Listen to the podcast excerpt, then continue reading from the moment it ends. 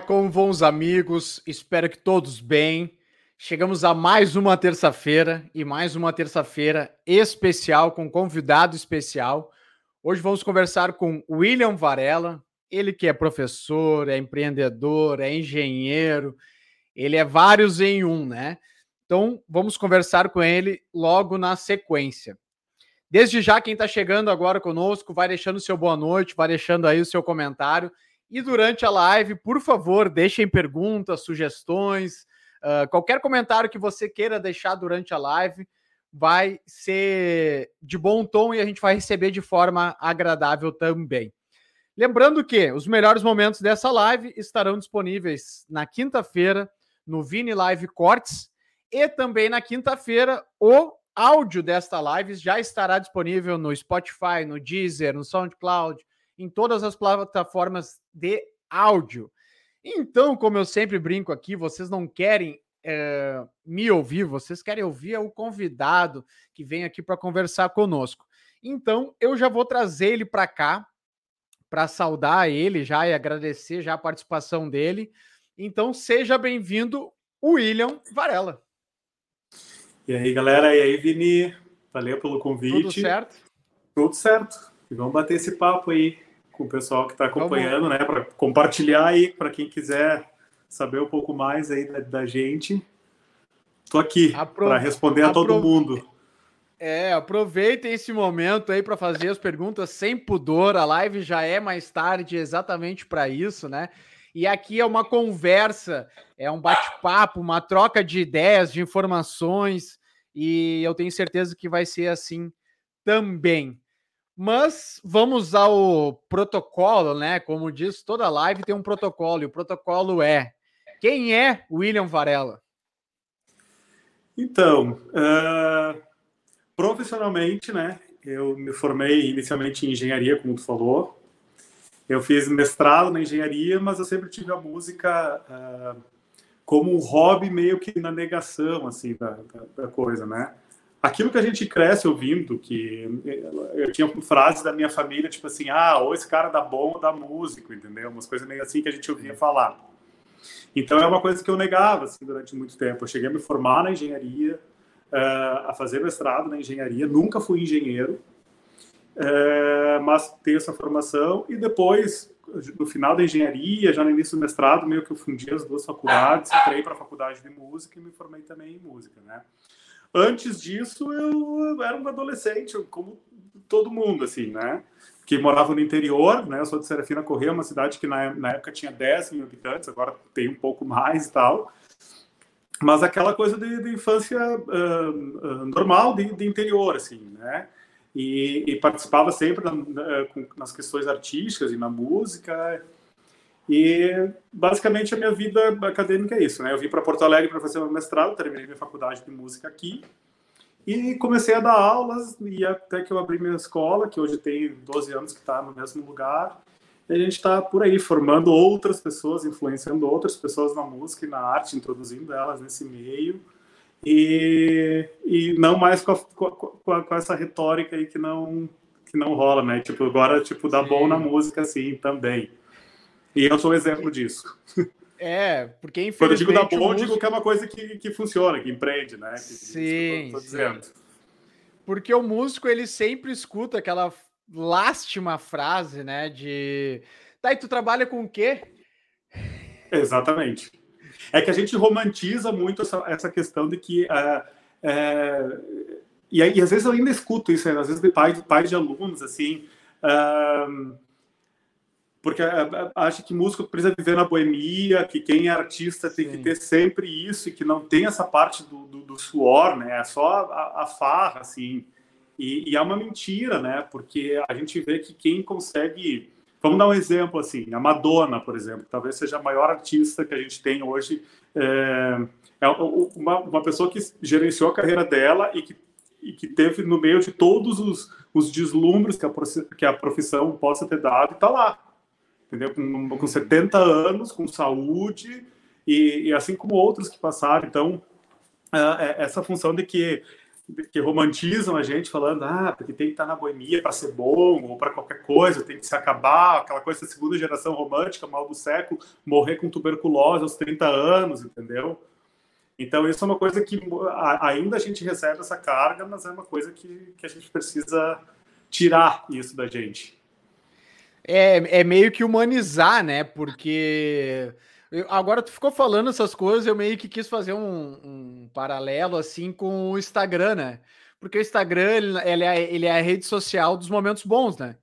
O, Sim. que, o, o, os momentos ruins eles estão entre uma foto e outra. E a vida do músico, às vezes, as pessoas identificam como se fosse isso, não é mais ou menos isso? Tipo assim, é só é a parte boa que a galera vê.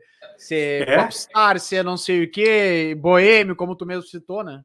Exatamente, mas, tipo assim, nesses últimos dois anos a gente começou a ver muita coisa ruim amargando a vida dos músicos, né? Com essa função da pandemia que, que tirou o trabalho de muita gente, muita gente precisou sair dessa profissão e acabar tendo que inventando outras coisas para poder sobreviver.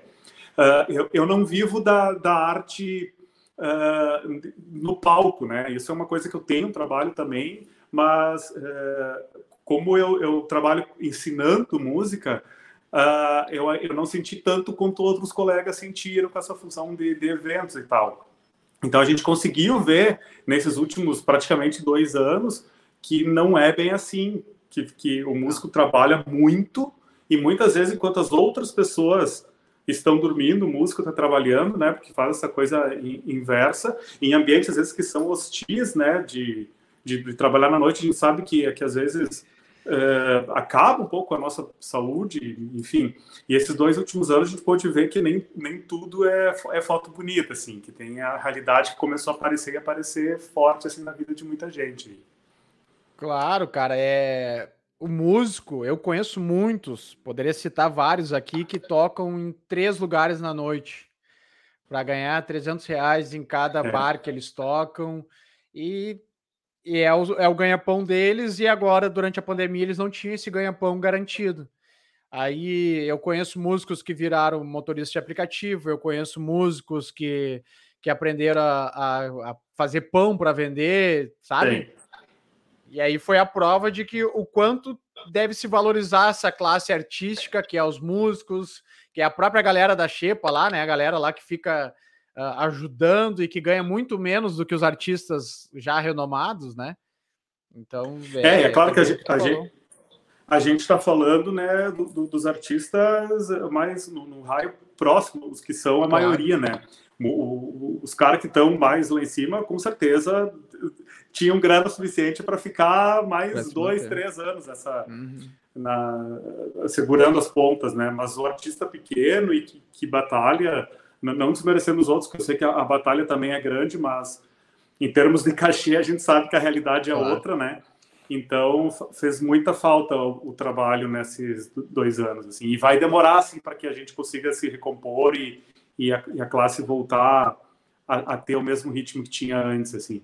Sim, é, os músicos, esses maiores que nem a gente que tu falou, eles estão sentindo falta do, do, do, do calor do, do público, é. né? Quanto que esses músicos menores sentem falta do calor do público e do ganha-pão, né? Do alimento na mesa, para o sustento da família.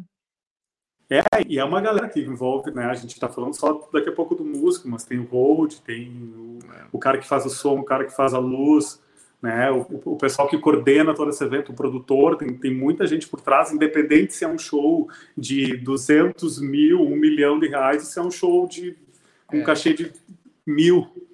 Tem, é. tem muita é. gente na volta, né?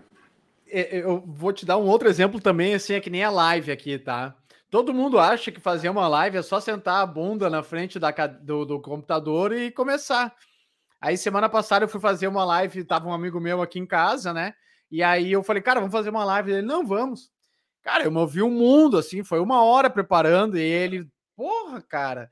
E eu disse, cara, parece simples, mas tem muita coisa por trás. E ele também é músico, inclusive, né? Eu falei assim, é que nem quando vocês vão tocar num show. Só que vocês, músicos, muitas vezes não participam dessa montagem. E eu faço tudo. Eu, é, é basicamente muito próximo, é muito similar as coisas, assim, entende? Mas. E aí. Pode falar. Aí, aí, aí, tipo, eu vi assim no início com essa função também do, do, do, do online, eu vi várias pessoas uh, compartilhando uh, cards e coisas nos, nos, nos, seus, nas suas redes sociais, do tipo assim, ah, já precisei de um médico, já precisei de um engenheiro, já precisei de advogado, mas nunca precisei de um músico. Aham. E eu vi esse card em vários, assim, pessoas que são próximas a mim e até algumas pessoas que têm relações bem próximas com artistas, né? E, e aí a gente vê né, o, o quanto foi necessário e, e, e, como a arte segurou as pontas nesses né, dois Muito. anos para muita gente, esse um ano e meio, na, na, na, questão para não para a gente não pirar a cabeça, né? Como o entretenimento foi é, fez muito bem para nossa saúde, né? Então é. é, uma trabalheira, a gente, a gente sabe. Por isso que tem, eu, eu além de tudo sou um, um militante assim para as pessoas entenderem que que arte sim é legal, tem todo o glamour, vamos dizer assim, tem as coisas, mas é muito de, de batalhar, assim, é muito de suar. Nesses dois anos aí também, o que cresceu de influencers no Instagram, principalmente com, com comédia, né? Com, com coisas, com conteúdos engraçados, porque isso interteu as, a, a galera em casa e aí fez com que eles crescessem de uma forma muito grande, né? E e eu vejo muito assim, ó, as lives para os músicos, elas aconteceram, né? Muito para se ocupar e muito para ocupar as pessoas. Mas tu, como músico, como é que tu enxergava essas lives assim? Não sei se eu, tu participou acho... de alguma também, né? É, é, nós fizemos algumas, da, algumas da, da, da escola, né, para poder também movimentar as pessoas, porque os alunos começaram a, a, sentir falta de um palco, mesmo claro. que seja virtual, ou de mostrar né, aquilo que, que eles estavam aprendendo para as outras pessoas. Então, nós fizemos, sim, de forma remota, uh, duas lives nesse, nesse, nesse ano. Nós tínhamos uma programação, uma agenda bem grande, porque ano passado era 10 anos da escola, né? Então, a gente tinha várias, vários shows programados ao longo do ano em, em teatros aqui em Porto Alegre e tal, uhum. e a gente teve que meio que condensar tudo. Uh, mas eu vejo muito dos, dos artistas que fizeram essa live também para não cair no ostracismo, assim, para não esquecerem, para mostrar que estão aí batalhando, mas muitos deles também fizeram para a questão tipo de, de, de conseguir um, um, retorno financeiro, de conseguir alguma grana para poder sobreviver. No início a gente achou que era três meses, seis meses, né? A gente já está um ano e meio aí e tá e agora talvez tenha uma luz no fim do túnel, assim, com, com todo mundo já com a vacina andando mais e para que as coisas estão começando a engatinhar, mas é, foi o setor que primeiro entrou uh, em quarentena e ia o último a sair. É. é exatamente, cara. Semana passada completou 500 dias. No dia 27 pois é, de julho completou 500 dias, cara. Quando é que a gente imaginou que ia ser 500 dias e ainda tem mais dias para vir dessa forma, né? Mas também, assim, Vini, é, eu vejo que talvez isso também acendeu um alerta assim, nos músicos, porque é, é uma classe que legalmente é muito desorganizada, né? Então, é, talvez se viu a necessidade de, de conseguir formalizar mais as coisas, né? Fazer com que é, a, as pessoas que pagam os músicos consigam entender que aquilo é uma profissão, a gente consiga brigar mais ah, por alguma lei, por, por pelos governantes que, que, que conseguem é, nos assistir, né, literalmente assim, no, nos assistir Sim. e nos dar assistência para isso, né, é, nessa questão de que é, é importante a gente ter um, um amparo quando as coisas acontecerem de, desse jeito, né, tomara que a gente não passe por isso em breve, mas em outras situações da vida é muito comum a gente ver músicos conforme vão avançando a idade e que não tem nenhum tipo de amparo legal para as coisas, né? Algum, algum alguma grana assim para poder é. sobreviver. Então acho que a, a, pandemia, com todas as coisas ruins, acho que fez com que os músicos se ligassem. Não, eu preciso formalizar algumas coisas, fazer contratos e não ficar só naquela coisa do, do tapinha nas costas e que a gente sabe quando aperta sobra para gente, assim. Sim. A, até eu não, eu não queria entrar nesse assunto, assim, mas é inevitável não entrar, né? Principalmente os músicos de CTG, né? Que foram Sim. os que mais se ferraram, assim, nessa questão de contrato, de ter vínculo e não ter, e agora, na hora que apertou. Claro, também tem que se entender o lado do, de alguns CTGs que não tinham condições realmente, né? Mas foi a maior prova de que o músico precisa ter uma coisa formada, assim, né? Escrita, registrada, né? É, é que a, a, daí a gente entra numa esfera de que é, é, é, uma loucura a gente não entender isso como uma profissão, né? Como, como um prestador pois de é. serviço para um, um clube, para um CTG, que tem um é. CNPJ, né? E, e a gente, claro que a gente entende, né? Tá, a gente, eu, eu, eu faz tempo que eu não toco para grupo, mas tenho vários amigos que tocam que perderam muito da renda ou quase toda a renda, e também vi o outro lado, de alguns grupos fazendo, juntando e conseguiram por algum tempo pagar alguma coisa, depois foram reduzindo, enfim. Todo mundo meio que se virou, né? Mas precisa agora começar a ter, um outro tipo de relação, né? É, a, a pandemia ela veio para ensinar isso, mas tu sabe, né? Que nem todos vão aprender com isso, né? com certeza. Tá, é. Mas é que a, a, a, gente é uma classe desassistida, porque nós não temos. Uh, uma vez tinha a ordem dos músicos, né? Hoje ela existe, mas Sim. ela não dá nenhum tipo de amparo, né? Uh, o que aconteceu também que eu vi é, é muito dos músicos migrando para o mundo digital, coisa uhum. que a uhum. gente estava muito atrasado aqui, principalmente uhum. os músicos uh, regionais aqui no Rio Grande do Sul, regionais. não tinham essa visão de fazer uma distribuição de música em plataforma digital e que saber que tu pode ganhar dinheiro com isso uh, e que existe um trabalho e que as pessoas hoje ganham muita grana com isso, quem tem um trabalho uh, voltado para música digital, enfim. Então, acho que isso também até como um acervo, porque muitas das obras que eles fazem, elas acabam se perdendo, a gente acaba não tendo acesso.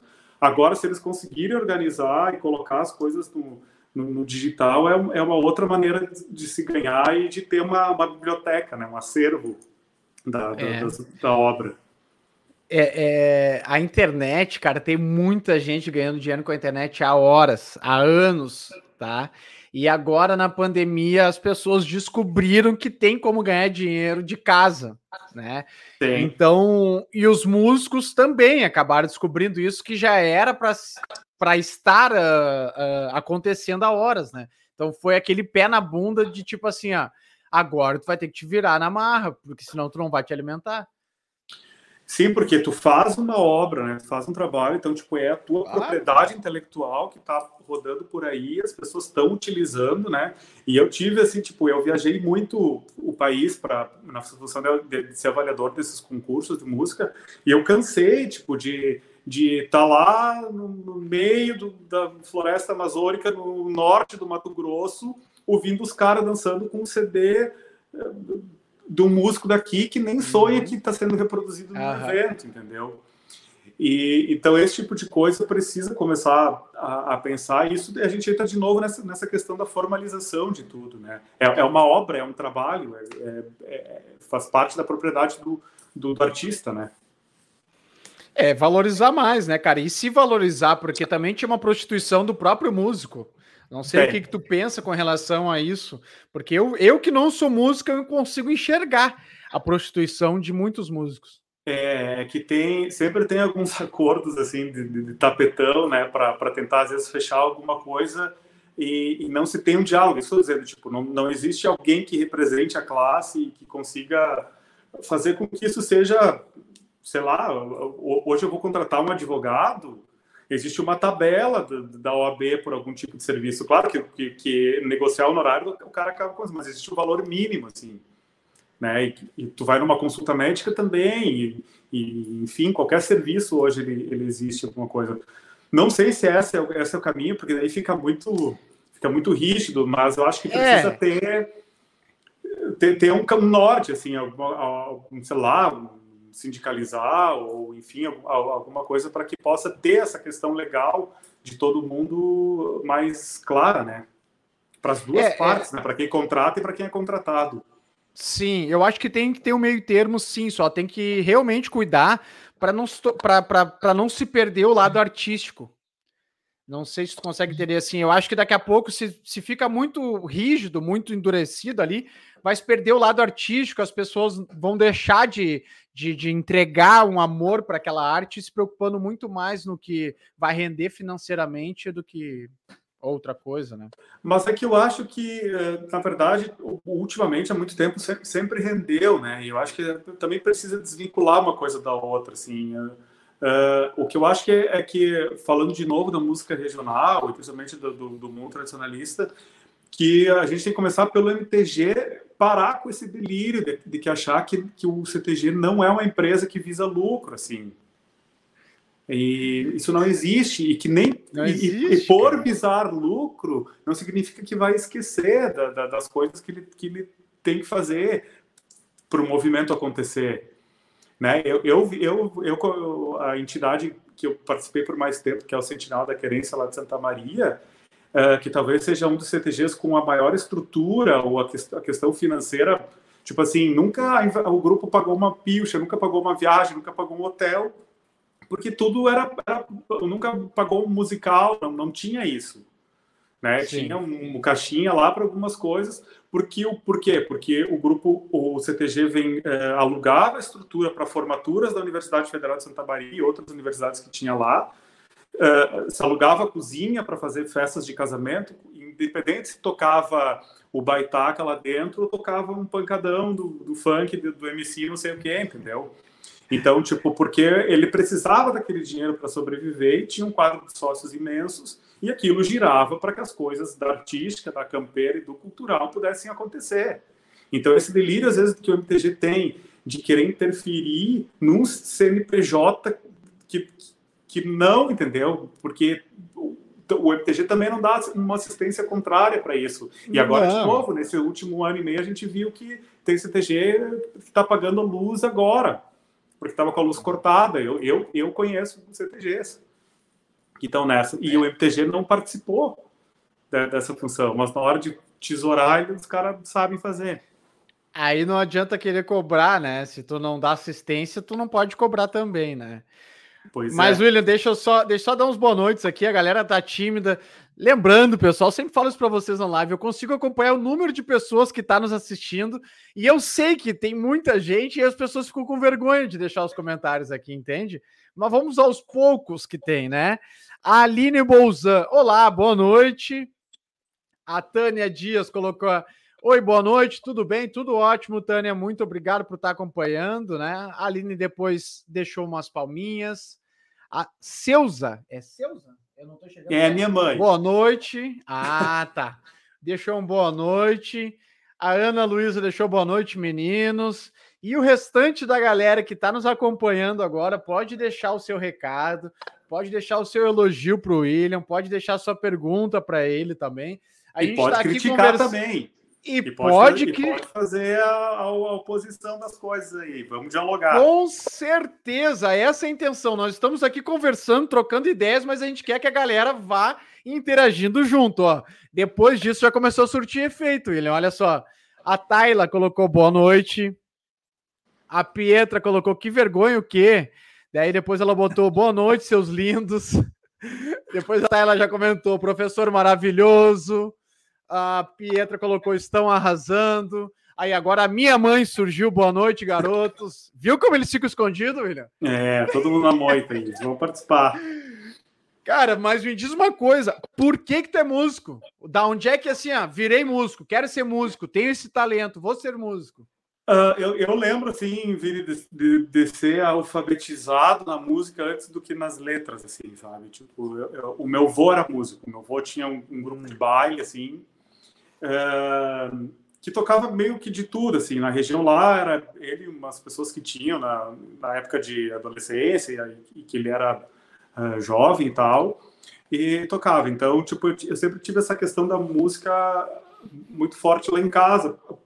através dele, assim. Então, sempre tinha alguém durante a semana que é lá e eles ficavam durante horas tocando e compondo e ensaiando e, e enfim, Tive muita influência também da minha irmã e de uma tia minha, que ouviu muita música, e nós tínhamos uma coleção imensa de vinis, assim, então, tipo, foi o que, foi o que me fez uh, abrir um pouco a mente para outras estéticas, assim, né?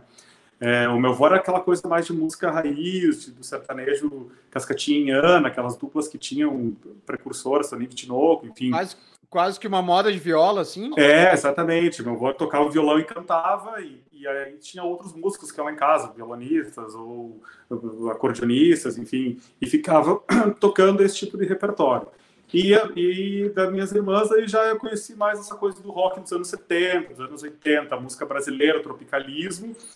E como eu dançava no CTG, eu tinha também essa influência, então, dos discos e festivais. E ainda tem muita coisa aqui, tem uma coleção bem grande, assim, de vinis, então, tipo, do, do, da Califórnia, do Musicanto, que, que como a maioria desses festivais eram é, aconteciam na, na época da, da, ditadura militar, existia muita obra diversificada, assim, onde surgiu muito artista que até hoje estão na música regional e que compunham, assim como os festivais nacionais que tinha da Globo, da Tupi, da Record, que revelaram, sei lá, o Elis, o Caetano, o Chico, o Tom Jobim, o Vinícius para o mundo todo, né? Então a, a música começou por aí. Mas como te falei, era meio que uma negação, assim, lá pelas tantas que eu comecei a a olhar que, tipo, que sabe, vamos fazer, vamos se formar nisso e, e, e quando eu fui fazer minha prova para o doutorado, eu passei para a minha escola onde estava e vi uma placa de alugas, assim, meio que dei um peitaço, assim, vou lá, vou ver qual é que é. Tinha sete pessoas na minha frente. Eu entreguei a documentação toda para poder fazer a locação e todos os sete foram recusados e a minha documentação foi aceita. Então, quando me ligaram, me ligaram, tem que vir tu tem que vir assinar um contrato, tipo assim, assim, como assim, entendeu? Tipo, e meio que daí fui. E aí comecei com uma sala, com duas, e pintando aqui, arrumando lá, conforme integrando, minha família me ajudou, e, e aí as coisas foram, foram acontecendo e a gente está lá há 12 anos. Que massa, cara, que história bacana. A gente vai entrar mais a fundo nela, mas eu quero pegar um gancho dentro do que tu falou e eu quero saber como é que foi a tua infância com uma casa tão alegre, cara, com uma casa com tanta música, com tanta festa. Como é que foi assim a tua infância? Quais são as tuas memórias da infância? Nós tinha bastante problema de família, né? Mas ah, vamos falar um da conflito... coisa boa, vamos falar das coisas boas. uh, Então, era uma casa. A gente morava numa casa grande, assim, daquela coisa do interior, de, como te falei, de brincar na rua, né? Os meus uhum. colegas uh, do, do, ensino fundamental e ensino médio foram os mesmos desde o jardim até o terceiro ano. Então, são pessoas que eu tenho um vínculo muito estreito até hoje, pessoas que moram aqui, pessoas que moram lá. E, e a minha casa morava embaixo, minha avó e meu avô, com uma, com uma tia minha, e nós morávamos em cima, eu, meu, eu, meu pai, minha mãe e minha irmã. Uh, e foi uma infância, como te falei, foi bem infância do interior, sabe? De brincar na rua, da mãe abrir a janela e gritar porque tá na hora de tomar banho, para todos os seus colegas ouvir. Que e aí era a mãe do outro amigo também, então foi, foi uma infância uh, bem, bem de boa. É obviamente que a gente chega na, na adolescência, a gente tem uns conflitos, principalmente tipo, quando envolve a sexualidade, assim, né? Então, tipo, uh, tinha algumas coisas que, que, eu precisava trabalhar na minha cabeça, muita coisa eu fui saber, porque eu com 17 anos fui morar em outra cidade, daí já para poder estudar, né? Eu fui morar em Santa uhum. Maria para fazer um curso pré-vestibular, aí eu passei é, na Universidade Federal do Rio Grande, na FURG, lá em Rio Grande, e fui para lá fazer a faculdade de engenharia. É, então, muita, muita das coisas da, da, formação, da nossa psique, a gente meio que conquistou sozinho, assim, né? Mas eu tive uma infância bem saudável, assim, dessas que. É, não sei se mais saudável da que tem agora, né? Porque a gente tem essa mania de dizer sempre que o nosso tempo é melhor é. que o outro, né? Mas foi dentro do que tinha as condições, foi uma infância bem, bem saudável, assim, de fazer esporte, de estudar, de, de ter meus compromissos. Dentro das possibilidades que minha família me dava, foi uma infância bem saudável, assim. Pelo pouco que tu tá me falando, a tua infância é fez tu ser quem tu é hoje, cara, porque, poxa, tu cresceu ouvindo música, todos os músicos dentro da tua casa, e aquilo dali foi brilhando os teus olhos e tu foi encontrando, porque ser músico é fácil, mas tu ter um dom para música, que eu considero que tu tenha, é diferente. Talvez se tu não tivesse crescido dentro disso, tu nunca ia descobrir. É, não, com é, certeza. A vida é se caminhar de te, te demonstrar isso de uma outra forma mais à frente, né? Mas. É, eu, cara, eu, é... eu, eu, gosto muito de engenharia também, né? Apesar de nunca ter atuado como engenheiro, né? São coisas que eu, tipo, eu gosto de números, gosto de física, tipo, às vezes até hoje, assim, eu tenho algum aluno que chega bah, tomar, vou reprovar em física, tu conhece um professor, sei o quê. Tipo, eu te dou aula, entendeu? A gente para a aula de canto, vamos lá, vamos estudar movimento uniformemente variado. Vamos estudar força, vamos estudar eletromagnetismo. E eu faço isso várias vezes. E fiz com meus alunos, tipo, vamos lá, vamos pegar atrás dos cadernos aí que eu te dou uma mão. Então, são coisas que, que, eu, que eu gosto, assim, e que eu, às vezes, até consigo uh, juntar as duas coisas, né? Porque música tem muito de ciência também, né? Tem muito de matemática, tem, tem muito de, de acústica, que são, que são ciências exatas, né? A sim, parte da criação, sim. tudo é meio empírico e meio que tá, tá, tá na veia, assim, as coisas acontecem claro. e tu organiza. Mas a, a música tem muito de ciência também, né? Ah, que massa, cara, que massa. É muito legal de ouvir isso aí. E William, continuando aqui, logo depois que a gente parou os comentários, vem mais alguns ali, ó. Viu como a galera fica escondida? A Rosane deixou o seu boa noite. A Vitória Rec está participando. A Fernanda Berton também deixou seu, suas palmas. E a Bianca Berton. Acredito que devem ser parentes as duas, né? É, mãe e filha, lá de Constantina. É. Então, assim, a quem tá chegando agora aí, que é uh, amigos do William, né, e quiser se inscrever no meu canal pelo YouTube, eu vou ficar muito feliz. Toda terça-feira tem um convidado diferente. O William é a minha conversa de número 12, e terça-feira que vem vai ter um outro convidado de diversos assuntos, e essa é a intenção, né? E tem mais um comentário aqui que eu vou ler para ti, William, que diz o seguinte: fazendo violão com madeira e destruindo as linhas de pescaria do vô para fazer as cordas para sair um som. Ah, é Fala é mais sobre isso. É de verdade, minha mãe, deve bem lembrado. Então, são coisas ali, dá uma refrescada na memória. Eu adorava construir meu próprio instrumento, assim. Então, o meu avô era todo organizado com essa questão de pescar, que era uma coisa que ele adorava, ele e meu pai. Então, eles faziam coisas eles tinham linhas de, de nylon de, de, de, todas as espessuras, de todas as marcas, todo tamanho, e eu ia lá e acabava com todos porque eu precisava construir o meu próprio instrumento, né? Então eu fazia caixas de violão para descobrir outras sonoridades, outros tipos de afinação e utilizava as, as, os nylons que o meu avô usava para pescar, para poder fazer. Só, e aí, aí, anos... aí tá a parte da física, né? Tá a parte do, do, do projeto da coisa, né? Sim. Quantos anos tu tinha aí? Ah, eu não sei, mas eu deveria ter uns 10, 12 anos, eu acho, porque era, era, eu lembro, eu lembro, eu lembro, tenho memória disso, assim, por aí, pelo meu tamanho, assim, eu tinha, usava um cabelo comprido quase até a cintura, então é, é por aí. Tu vê, cara, olha só a criatividade que tu já tinha naquela época. É, é, um, é um talento que tu nasceu, não adianta, não tem como tu fugir disso. É. Tá, mas aí vamos para uma, vamos uma outra linha do tempo agora, né? Agora vamos para uh, ah, adolescência para adulto. William ali saindo de casa com 17 anos, indo para Santa Maria. Quem era esse William? Porque nós somos vários, né? Estamos sempre Sim. em mudança. Quem era esse William aí? Eu, como eu te falei, o que, que ele sonhava? Foi... O que, que ele sonhava? Foi uma época de bastante conflitos, assim, né? Tipo, como te falei, pela questão da minha sexualidade e tal. E, e aquela hora que nossos hormônios também estão a milhão, assim. Aflorados. E, e do mesmo jeito que minha família, tipo, eh, conversava sobre muitas coisas, tinha, tinha coisas como em todas as famílias, e eu tô falando isso de, de final dos anos 90, então, tipo, tinha muita coisa que era tabu, assim. Até hoje ainda é, até hoje a gente briga por certas coisas, né? É, na minha família também era, agora as coisas são super tranquilo, né? Mas, tipo, Hoje, hoje eu sento na mesa com a minha família, a gente discute coisas sobre sexualidade, sobre, é, sei lá, aborto, sobre religião, sobre política, coisas que naquela época a gente não conversava. Então, muitas das coisas, das coisas que eu sentia aflição e que eu precisava conversar, é, tu acaba achando pessoas que são que têm a mesma afinidade, né? Ou, ou pessoas da, da tua idade, ou os teus colegas de infância, que, que, que aí tu vai construindo as coisas. Em Santa Maria, foi pouca gente da minha cidade morar lá.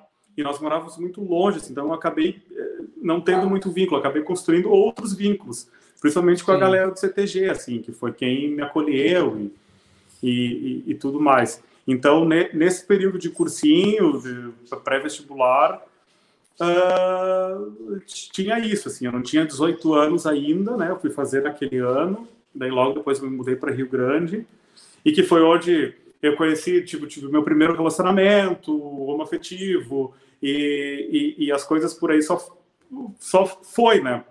Até que Sim. depois de um tempo que eu, que eu resolvi contar para minha mãe e, e, e, como a maioria da, da reação dos pais nem sempre é uma, uma reação muito boa, né?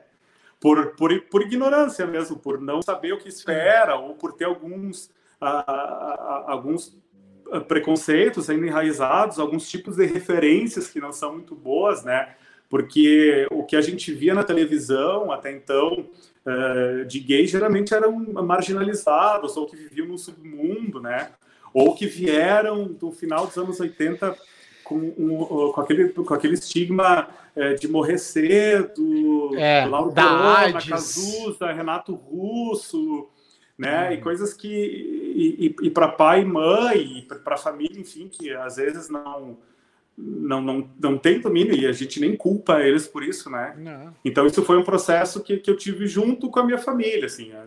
No primeiro momento tu acaba meio que se separando, meio que dando tempo na cabeça para que todo mundo consiga botar as coisas no lugar e depois, obviamente, os vínculos são retomados e pelo menos no meu caso, mas eu sei que não é a realidade de outras pessoas. E e aí tudo a ordem se restabelece, assim, as, as coisas se esclarecem e, claro. e, a minha família buscou estudar e saber mais sobre o tema e, enfim, então teve esse conflito assim na, na época da adolescência. Mas que importante, cara, que importante que a tua família soube te respeitar no tempo deles, é claro, né? Mas eles souberam te respeitar, aceitar, estudar sobre o assunto porque a gente não pode cobrar dos nossos pais que têm 50, 60 anos que, ele que eles tenham a nossa cabeça, mas eles têm que demonstrar interesse em pelo menos tentar entender a nova geração e os novos tempos, porque é normal, é de uma natureza as coisas evoluírem, mudarem, né? Então, uh, eu, eu queria te fazer uma pergunta assim: eu sei que a resposta é sim, mas eu quero saber o quanto. Uh, sofreu preconceito por ser uh, homossexual nessa época e o quanto e o quanto isso te, te fez evoluir? Assim, ó, tipo, eu tinha, tinha um namorado na época que uh, estudou comigo em Santa Maria, depois ele também passou na faculdade em Rio Grande, nós fomos para lá e tal. E o que, o que, era, o que era mais complicado era, era a gente ter vida social, entendeu? A gente tá, eu estou falando isso nos anos dos anos 2000. Então a gente não podia aproveitar uh, como qualquer casal que fazia as coisas, porque nós tínhamos muito medo, medo da reação das pessoas, uh, medo do que do, da, da, retaliação que pudesse ter na nossa vida profissional, claro. nossa vida acadêmica e, e, enfim. Então, tipo, enquanto criança, Uh, eu, até, eu, até, não quero deixar meio estigmatizado, assim, estereotipar, assim, uh, mas, sei lá, tinha jogo de futebol, eu nunca era escalado, entendeu? Sim. Aquela coisa assim, tipo, eu sempre ficava meio de canto para essas coisas de esporte, porque não tinha afinidade, não, não me sentia muito bem. Mas eu, na, na, durante a, a, infância e adolescência, eu tinha uma relação bem boa com todo mundo. Uh, às vezes saía alguma piada, mas daí saía para todo mundo, entendeu? Que a gente sempre é. acha que quando tu precisa ofender alguém é só chamar a pessoa de, de bicha, de, de, gay, de sei lá o que, que pronto, né? Independente se a pessoa é gay, se é hétero, o que, que for. Sim. E. Mas essa Mas é uma piada dos anos 90, né? Tu, chama, tu ofender alguém de bicha era uma piada dos anos 90, né? É, mas Cara, assim, olha só. Ela não eu, se encaixa mais. Eu, eu e o Josué, com quem eu sou casado há quase oito anos, Uh, a gente foi assistir um jogo do Grêmio na Arena, esses tempo atrás, assim, há uns dois, três anos.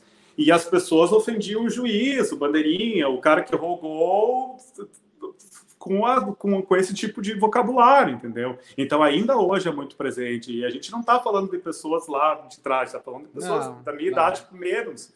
Então, é, esse tipo de coisa a gente ouvia essas piadas, assim, e, e, e, não sei se a gente aprendeu a ficar imune ou.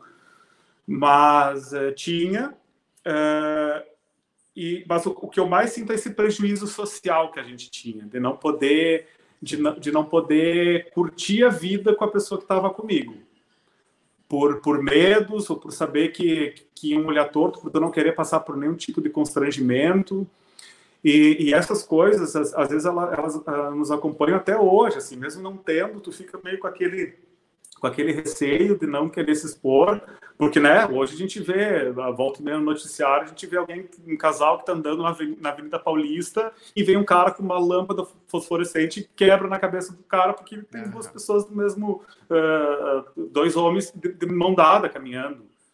Então, essas coisas, elas ainda acontecem, infelizmente, e, e esse acho que é o maior receio, assim, é pela, pela segurança e tal apesar de nós termos evoluído durante muito tempo, a gente também voltou para trás nesses últimos anos é. e que é. tomara que a partir do ano que vem a gente retome as coisas como elas devem ser, assim.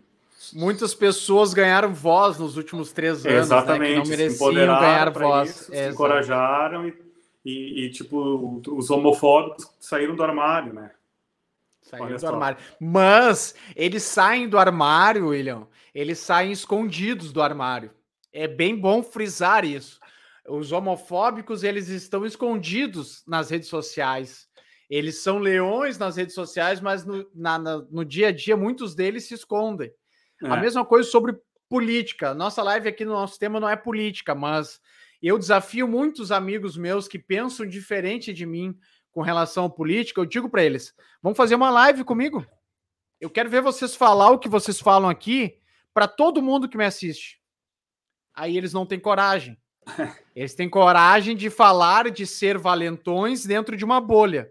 E isso se encaixa para a tua vida. Para os teus preconceitos que tu sofreu, são valentões dentro de uma bolha. Agora, quando eles estão fora daquela bolha, eles são os gatinhos. Mas enfim, é. esse não é o assunto aqui, né? William, deixa eu só completar aqui, a tua mãe disse que tu tinha uns oito anos, ela acha, tá? Quando tu fazia os teus violões. É, pode ser. A Patiel Eber, como deixou boa noite. Depois a Pietra deixou um elogio para ti, disse que tu é gênio no caso, né? Coisa linda.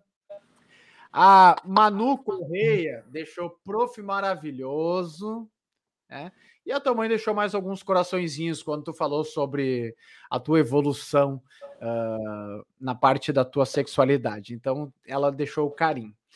William, eu quero falar contigo agora numa outra linha do tempo. Vamos falar sobre a Studio Music. Por que que tu quis ter uma escola? Tu já contou ali brevemente que foi foi lá, entregou os papéis, deu certo e tá aí 12 anos. Mas por quê? Tu queria ajudar outras pessoas, tu queria ganhar dinheiro com isso, tu queria as duas coisas. Por que uma escola de música?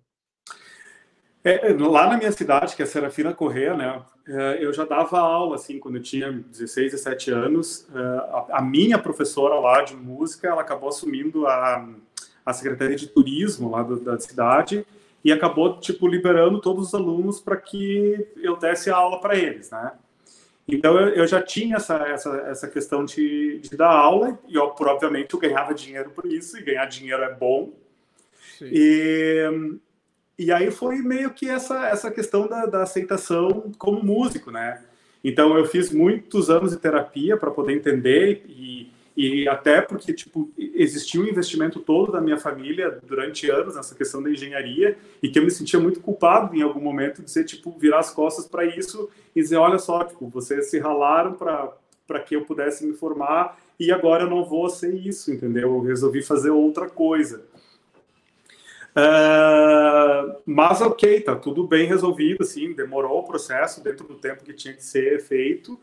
E, e eu abri a, escola, acho que é, é, por isso, por querer formar outras pessoas, por, por gostar de ver. Tipo, eu tenho alunos que que começaram comigo quando tinham 7, 8 anos e hoje já são adolescentes, são adultos e continuam. Então, tipo, tu também contribuir nessa formação deles como seres humanos e não só como músicos, isso é, é muito gratificante. Então, tem esse lado é, pessoal do, da, da, vaidade toda que, que as artes te dá, né? E, obviamente, também tem a questão financeira, porque eu queria... Eu, eu não queria ser escravo de um horário, sabe? Eu queria poder eu fazer o meu tempo.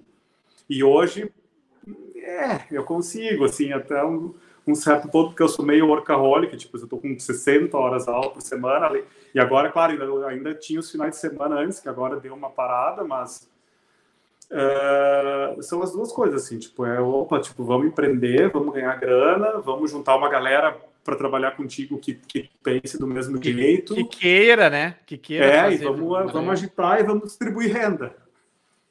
Aham. Ah, que massa, cara. E lá naquele dia que, que a imobiliária te ligou para dizer que tu estava aprovado, tu tinha quantos por cento na tua cabeça de que tu ia chegar onde tu chegou? Tu acreditava que tu ia chegar? Uh,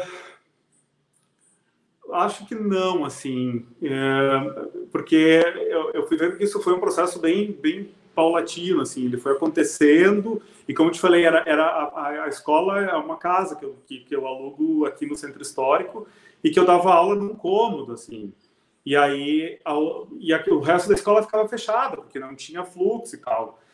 E, e, naquela época a internet não era tão forte, então muita coisa que a gente tinha era a questão do boca a boca, e obviamente, tipo, é, eu, eu, me especializei, vamos dizer assim, num nicho, né, que, que a gente sabe que, que tinha bastante é, procura e, que, e às vezes não tinham pessoas uh, que focavam muito naquilo, que é a questão da música regional. Tinha o Silvio ali de, de, de Sapucaia e deu, assim, por aqui não tinha muita gente. Então acabou que indo no boca a boca e, e foi. Hoje a, a gente tem, sei lá, 60, 40, por exemplo, metade, metade das pessoas que têm esse perfil, que continuam, uh, que vêm da música regional e que procuram por esse motivo, por um trabalho mais específico, e os outros 50 que nem sabem que esse movimento existe. Né? Então, e aí que eu vi que a coisa tinha uma proporção legal. Eu comecei com 30 alunos há há 10 anos e hoje a gente está com 120, 130 alunos.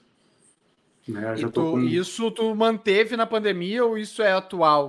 Na verdade, nós crescemos na pandemia. É, a gente, logo lá no início, né, o, o, o Josué, que, que trabalha com essa questão do, de, de relações públicas lá dentro, né, é, ele que é tipo meu braço direito na questão administrativa, investiu bastante, me convenceu porque eu, eu tinha esse lance um pouco tradicional assim de levar as coisas e ele convenceu na questão de investir num aplicativo é, para que a gente consiga. Eu já tinha alunos que vinham de fora para fazer aulas é, e aí com essa função do online que veio para ficar, a gente ampliou o nosso raio, né? Então nós temos alunos de todas as partes do Rio Grande do Sul, do Brasil e fora do país também que fazem aula conosco. Então a gente conseguiu dar uma, uma crescida nesses, nesses, com a pandemia, assim. É, eu, porque assim, as crianças e adolescentes ficaram mais em casa sem a, a aula presencial, né? E elas tinham que se ocupar de alguma forma. Eu, eu me mudei para Santa Catarina em novembro do ano passado, né? E desde então eu faço a minha terapia online. E, cara, eu não vejo problema algum numa terapia online. Eu acho que, pelo contrário, eu não me vejo mais fazendo uma terapia presencial, sabe?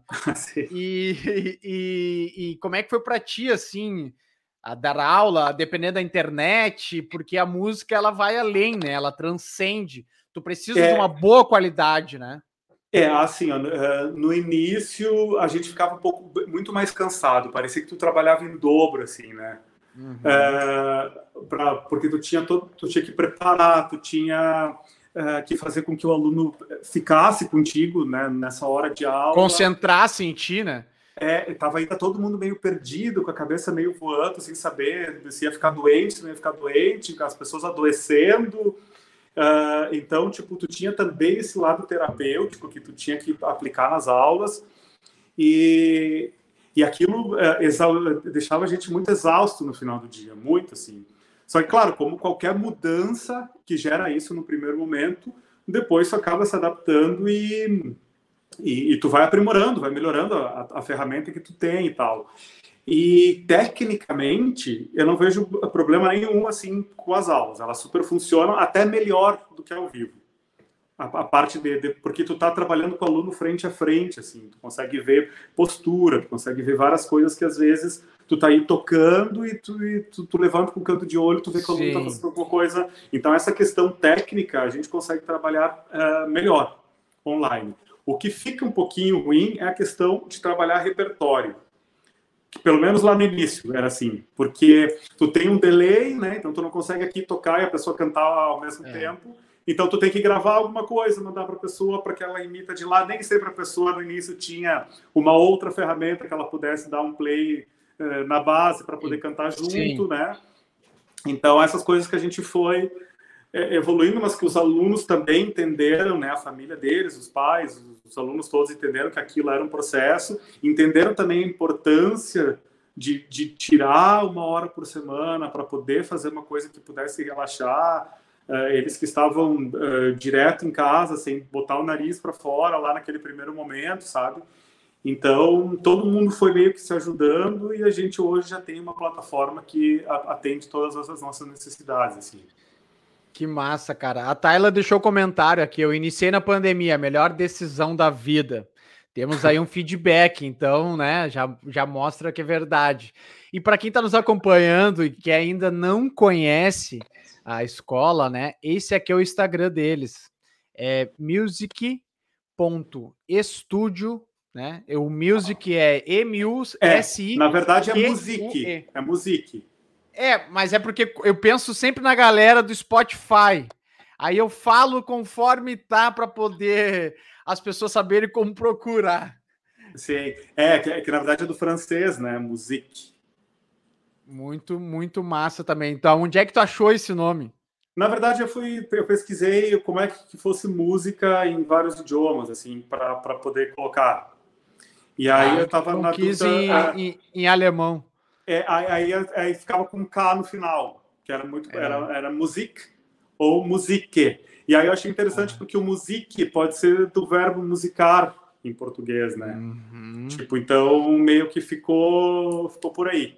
E o estúdio Sim. era porque inicialmente nós tínhamos estúdio de gravação, nós fazíamos gravações ali também. Essa era uma ideia de investir nesse. Mas aí, tipo, acabou que as aulas tomaram conta e, e ficou só a escola de música. Mas o nome é Sim. estúdio, né? Assim como a gente tem se manteve. Pilates, é, se manteve. Entendi. E o Instagram do William é arroba William com W e N, né? Com dois L's, JV. J de José e, aí... e V de Varela. Não é de Era viado. Isso que eu, eu ia perguntar o que, que é o JV, não é nem um JR de Júnior, William Júnior, é um JV. É. Então, né, José Varela, e esse é o Instagram dele. Cara, e hoje tu falou que tu tem em torno de 120 alunos, e quantos professores tu tem trabalhando na escola? Nós somos em seis professores. Né? Entre esses alunos, eles são, nós somos em quatro de canto e mais um de instrumentos, né? que, que dá toda a parte de cordas e teclas e tal. E a voz é o carro-chefe da escola, né? onde tem a grande maioria do, uh, dos alunos. E, e, são esses seis professores que, por enquanto, ainda suprem a, a, a demanda que a gente tem lá. Porque, assim, tipo, muita coisa agora, como está online, tá ok, assim, depois quando as coisas começarem a voltar 100%, a gente precisa rever como é que isso vai acontecer lá dentro da escola, né? Sim, a, a Mas aí é um problema bom agora. Né? É, é aquele problema bom, porque a escola é, vai ficar exatamente. pequena. Isso exatamente. aí, né? Vão ter que dar aula até na madrugada, os professores que se virem. É. Cara, a gente a, conversa passa muito rápido e eu tento trabalhar de uma forma com que ela fique até em uma hora. Mas contigo é meio difícil, porque tem um cara que faz meio que tudo, tem muita história e é muito bom de conversar contigo. Mas eu ainda quero falar contigo sobre o The Voice. Tá? Vamos lá. Quantos, quantos alunos teus chegaram até o The Voice, uh, passando assim das eliminatórias ali? Tu, tu, desse ano? Não, geral. Desde o início que tu foi com teu primeiro, que eu não sei quem foi, se quiser falar quem foi teu primeiro, tá. até o último. É, a, a, a, primeira foi a Maria Fernanda, né? Então, ela estava no time do Brown naquela ocasião, é, e aí ela ficou na primeira batalha. Aí no ano seguinte eu tive três alunos, que foi o Luiz Arthur, que foi semifinalista, é, e os outros dois também ficaram na primeira batalha. O Luiz Arthur uh, na batalha com o Thomas, né? O Thomas foi para a final e ele ficou na semifinal. E o Thomas foi o campeão daquela edição. Depois eu tive Mas a Valentina. o Thomas não era teu aluno, né? Só para deixar claro. Não, é, não foi meu aluno. Uh, a Valentina, que é uma menina que é do interior também de Arvorezinha, foi na terceira edição do programa. Uhum. na quarta edição foi a Luísa Barbosa, que daí foi finalista, né, do programa. A Luísa, que é de, é, de Sapiranga, né, e vinha para Porto Alegre para ter aula, então ela foi finalista. Depois eu tive a Alice, ali de Sapucaia, e hoje nós temos cinco alunos na escola, né? E o, e o que é legal é que pela primeira vez tem um aluno que não é meu, é de um outro professor, que é do professor Jefferson. Então é uma coisa que a gente legal. conseguiu também com essa função toda, tipo, uh, uma, uma luta que nós tínhamos na escola é, era que as pessoas não ligassem para lá procurando para ter aula com o William, então se procurassem agora tipo a Studio Music, né? Sim. Para poder ter ter uma, uma, equipe mais concisa e tal, e a gente tem conseguido muito esse, esse tipo de resultado nos últimos anos, né? E aí agora o programa está acontecendo, né? Nós agora vão começar as batalhas, a gente por questões contratuais a gente não pode dar nenhum tipo de spoiler, mas que vocês acompanhem nos próximos domingos que tem as batalhas acontecendo e os alunos estão indo para frente ou não. Ou não. É. Fica o mistério. Exatamente. Cara, mas isso te deve, deve te dar uma satisfação, né? Nessa questão dos, da, das pessoas procurarem pela, pela escola, né? E não pelo William em si, né? Deve Sim. dar um prazer. Para todo mundo, assim, até para que a gente consiga uh, despertar esse senso de pertencimento dos professores e dos alunos, entendeu? Tipo, os professores, eles, eles vestem a camiseta da escola porque porque sabe que tem essa procura, que tem esse know-how e que, e, e que a gente oferece esse, esse tipo de coisa, fortalece os vínculos né, do professor com a instituição e do, da instituição com os alunos, dos alunos com os professores. Então, é, fica uma coisa mais, mais redonda, assim, e, e, muito, tipo, o Josué, pelas questões RP dele, que conseguiu fazer bastante trabalho lá dentro. Ainda tem bastante coisa, né, muita coisa dessas coisas de, de, de relações humanas nesse um ano e meio mudou, foi perdido, que a gente vai ter que reavaliar agora todo esse tipo de coisa, mas a gente conseguiu ao longo do tempo criar esse vínculo e criar esse nome, assim. E, e isso é, é, é, bem interessante, assim, era uma coisa que eu queria muito tempo e que sozinho eu não conseguia fazer. Sim. Ah, cara, mas é, é bacana, assim, porque, queira ou não, todo ano, pelo que eu percebi, tu tá aumentando o, o, os teus alunos dentro do The Voice, né? Isso, queira ou não, dá uma credibilidade maior para a escola também, né? É, é que. Uh, como é que dizer? Tipo assim, a gente não tem nenhuma fórmula para isso, né? É que uh, na, quanto mais também amplia o número de alunos e de alunos que já vêm um pouco mais prontos, fica mais fácil também tu oferecer Sim. um trabalho melhor na hora da seletiva, né? Mas, mas deixa eu te interromper. Tem, tem uma fórmula sim, cara. É trabalho, é o teu trabalho. É. E essa é a fórmula, entende? Não é à toa. Não foi de paraquedas que essas pessoas caíram na tua escola e que caíram de paraquedas numa final do The Voice Kids. Foi um trabalho que aconteceu há 12 anos atrás por ti e que vem galgando hoje com outras pessoas também, né? Então, é, é que uh... nesses seis anos a gente aprendeu muita coisa sobre o programa, sobre a dinâmica, sobre uh, coisas que vão além da sala de aula, né? As questões técnicas, assim, mas muita coisa que a gente sabe que daqui a pouco eles, eles prestam mais atenção nisso do que nisso. Então, Sim. a gente chega jogando um jogo que, que eles querem ver, assim, né? Claro. é, é, é, é como é, é um show, é um espetáculo, né, cara? Tem um, tem um cronograma. É como a dança, que nem se a gente for pegar o Enarte. Tu é. sabe dançar, mas tu tem que dançar da forma que o jurado quer ver. Todo ano tu vai mudar a tua forma de dançar e é. tu vai mudar a tua forma de cantar. É, exatamente. Ainda tem essa questão da televisão que é um pouco, né, que a gente não pode esquecer nunca, eu faço questão de falar isso para as pessoas que eh, vejam que, tipo, é um concurso, é uma competição de voz, mas não é só a voz que está em jogo, assim, tá? É um programa não. de entretenimento que passa no domingo é. de tarde, que, que precisa entreter, que, que a criança ela tem que ter um pouco mais do que uma super voz, né? Assim como no, no The Voice adulto, no The Voice Mais que tem agora e outros programas de competição, a gente sabe que para televisão tu precisa ter um pouquinho mais do que uma voz boa. E é isso Vai que também além. a gente trabalha. É. Claro, claro, vai além. Cara, vou deixar mais uns recados aqui, ó, da galera que tá chegando, tá? Deixar um abraço pro meu amigo Regis, lá de Caxias. O Neguinho, né? Lá direto da Bahia, deixou o seu boa noite. A Vitória Coronetti deixou suas palmas. E aí tem alguns elogios para ti aqui, cara. Vamos começar pelo da Pietra. Eu sei que tá pelo celular, eu vou ler para ti, tá? Ai, William, nem preciso te falar, né? Tu é o cara. Estou há quase 10 anos na música, na música, né? Vamos falar em francês. E sou muito grata por tudo e tanto que fez por mim. Devo muito a ti por quem a Pietra Hermes hoje é. Olha, a Pietra é uma super profissional, uma prof que trabalha lá com a gente, que, que tipo, tem um trabalho lindíssimo, está fazendo faculdade de música e canta lindamente. Ela é do palco, ela deve estar tá morrendo de vontade, de, de saudade de subir um palco e poder cantar, conhecendo Voltar. a Pietra. Sim. Aí a Tayla Câmara deixou um comentário.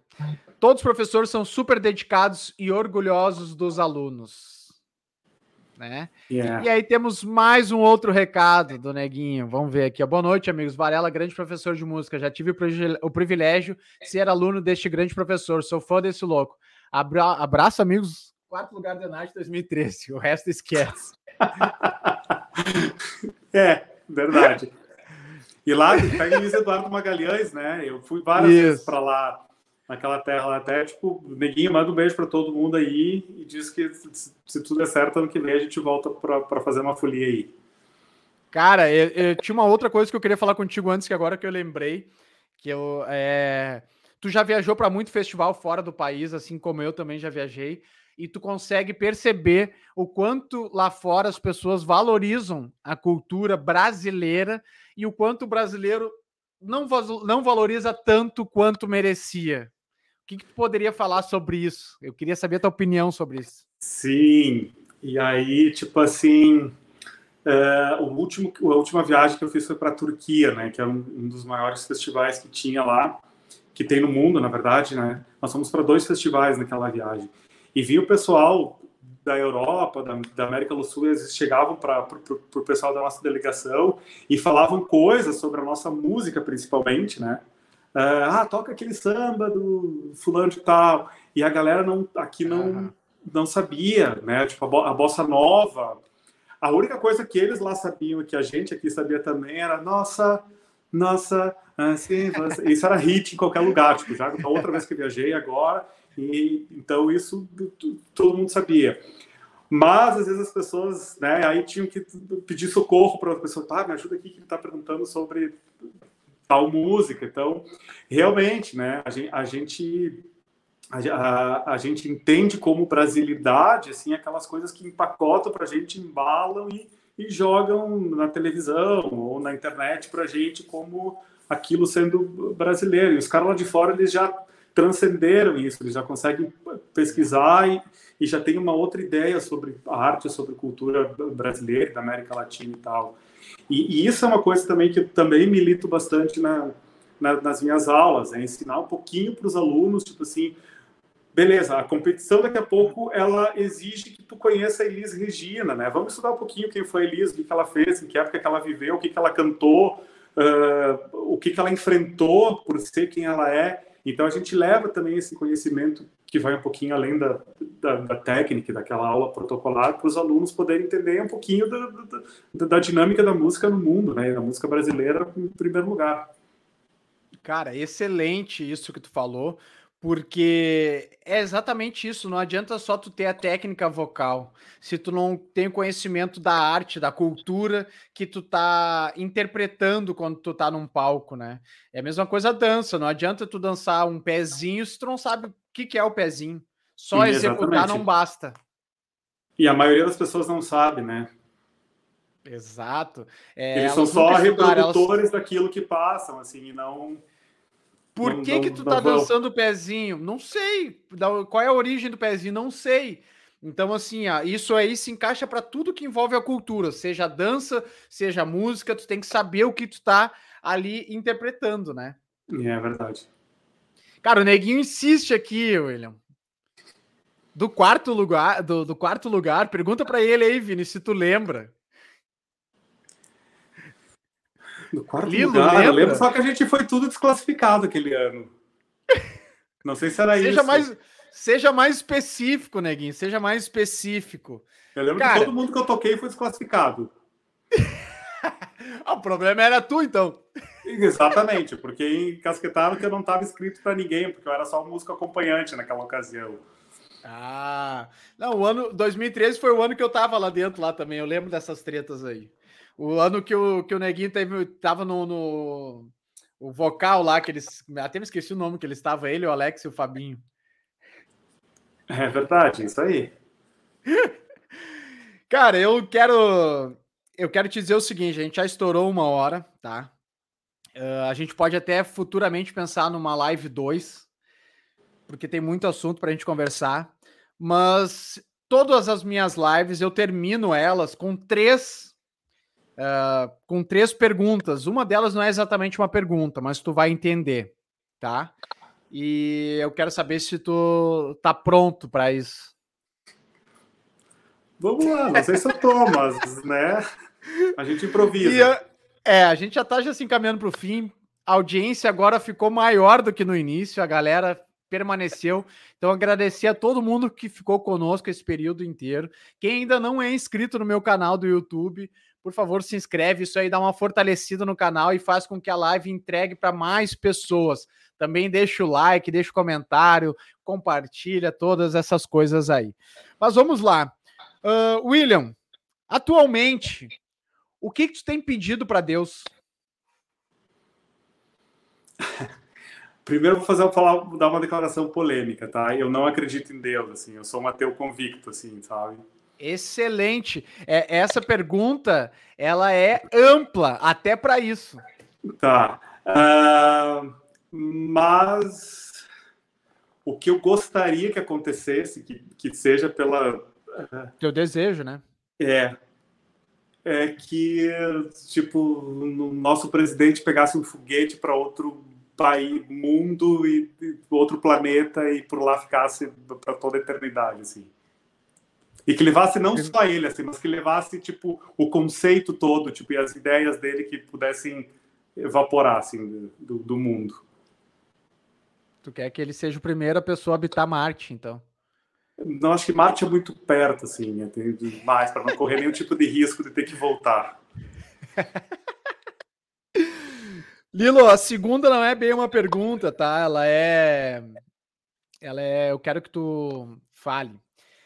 Se agora, nesse exato momento, tu pudesse fazer um pronunciamento, tá? Essa live aqui está sendo transmitida em rede nacional pelos rádios, pelas televisões, pela internet, está todo mundo acompanhando o William Varela nesse momento. A palavra é tua. Gente.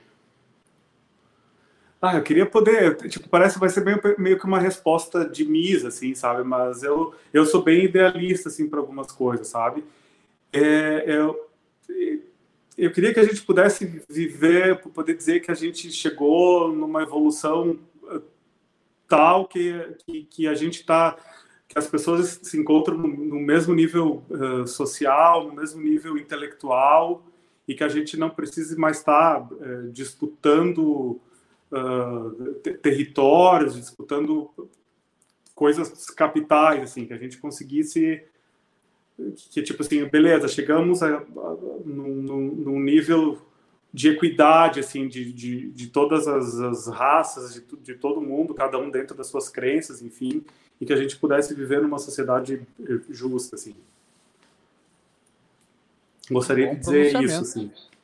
Bom pronunciamento. Espero que as pessoas todas entendam o teu recado e possam evoluir dentro de todos esses aspectos aí que tu, que tu citou, né? E a terceira é a mais fácil de todas. Tenho certeza que tu vai responder rápido e fácil. Que é o seguinte: o significado da vida para ti. Uh, eu acho que é viver, entendeu? Viver o tempo que, que, que tem, assim. Uh, eu, durante muito tempo, planejei muito.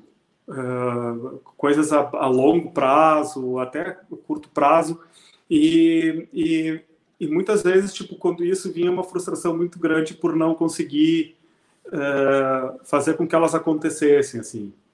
Então é óbvio que a gente, eu, estou falando de viver e talvez tipo de não fazer planos que sejam que tu não consiga construir, para não se frustrar, isso também não, não significa viver uma vida à la louca, assim, sabe? Sim. Então, acho que para mim a vida é isso, ela é, é, é viver e, e, entender o que acontece, entendeu? É, é, tipo assim, viver a trama toda e não só contemplar o, o, o, tecido final, assim, sabe? Viver o processo, que eu acho que é isso que, que te torna melhor ao longo da vida, assim. Acho que tu quis dizer meio que encontrar o equilíbrio é, mas acho que se às vezes tu se desequilibrar não tem problema, entendeu? O que, que tipo que isso faz parte do processo, faz parte do, de tu te fortalecer e de, de, tu entender algumas coisas que, sabe, é, é, é, tu entender isso, que porque que, que a gente não, não, não almeje lá o final da coisa, tipo a coisa pronta, que a gente consiga amar a trama toda que acontece, a rede toda até chegar no troço já tecido e, e final, assim. Entendi. É, faz, faz, faz muito sentido.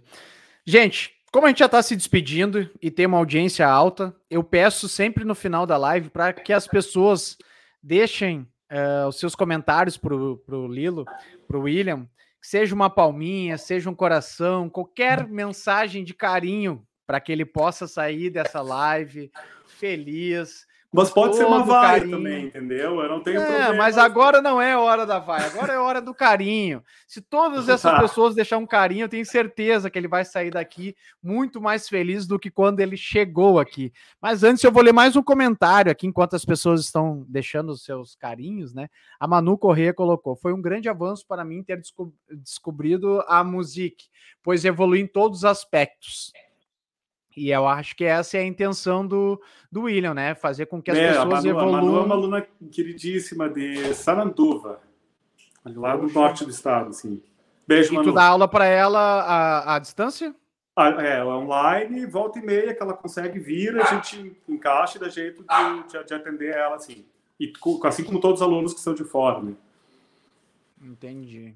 Cara, é, isso é o, o fantástico, assim, o quanto tu conseguiu abraçar mais pessoas, o quanto o quanto tu conseguiu aproximar mais pessoas e, e tipo assim, ó, aquilo que tu falou ali, teve uma coisa que tu falou que eu fiquei pensando que foi assim, ó, tu saiu mais cansado das aulas quando elas eram remotas, porque tu além de professor de música, tu teve que ser um bom ouvi ouvinte delas e saber os problemas delas, seja de conexão, seja uma briga na família, alguma coisa, para depois tu te preocupar com aquilo que tu estava proposto a fazer, que era dar aula de é. música, é. né? Então tu, tu foi um ser humano gigantesco, né? Então isso é mérito teu também. E os recados já vão deixando, já vão chegando aqui, ó. A Lívia colocou: Oi, Dindo, tô ligada. Beijo, a Lívia. Fernanda Berton deixou só os coraçõezinhos. O Neguinho não para de dizer, vê se ele lembra. Cara, Neguinho vão ter que, que escrever o Tendel. Eu não tô entendendo nada do que o Neguinho Eu sei tá que eles, eles, dançaram, eles, dançaram chula no meio do, curso vocal. Dançaram chulão. Tipo, teve uma parte sapateada. É, ele botou assim, ó, William. Ele botou três músicas com letras e tamanhos diferentes. Ah, entendi. Cara, o Neguinho tá totalmente louco, cara. Lê aí, Vini. Tá, vamos pular o Neguinho.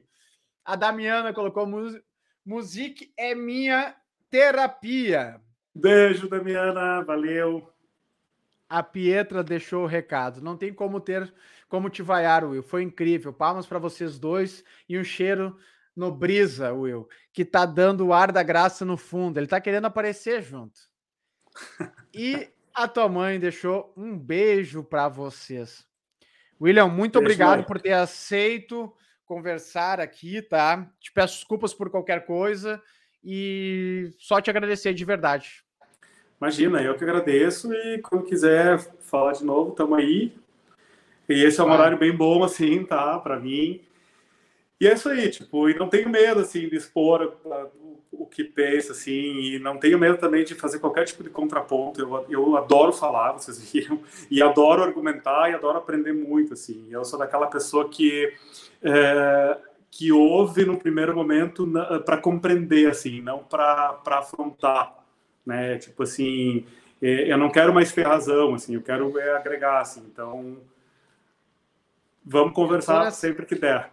Eu tô sempre, eu tô nessa mesma vibe que tu aí, cara. Eu tô preferindo não ter razão, eu tô mais ouvindo do que falando, discutindo. Só discuto com quem concorda com o que eu é. penso, o resto a gente ah, tá, tá, tá, e segue a vida. A gente vai ter que ter um parte 2 porque foi bom o papo, foi muita coisa, tem mais coisas para a gente conversar. Então, quem ainda não é inscrito, se inscreve no canal. William, muito obrigado, boa noite. Fica Valeu. bem aí, cara. Uma, um bom resto de semana para ti e até mais. Valeu, Vini. Abraço para todo mundo que ficou. Um abração.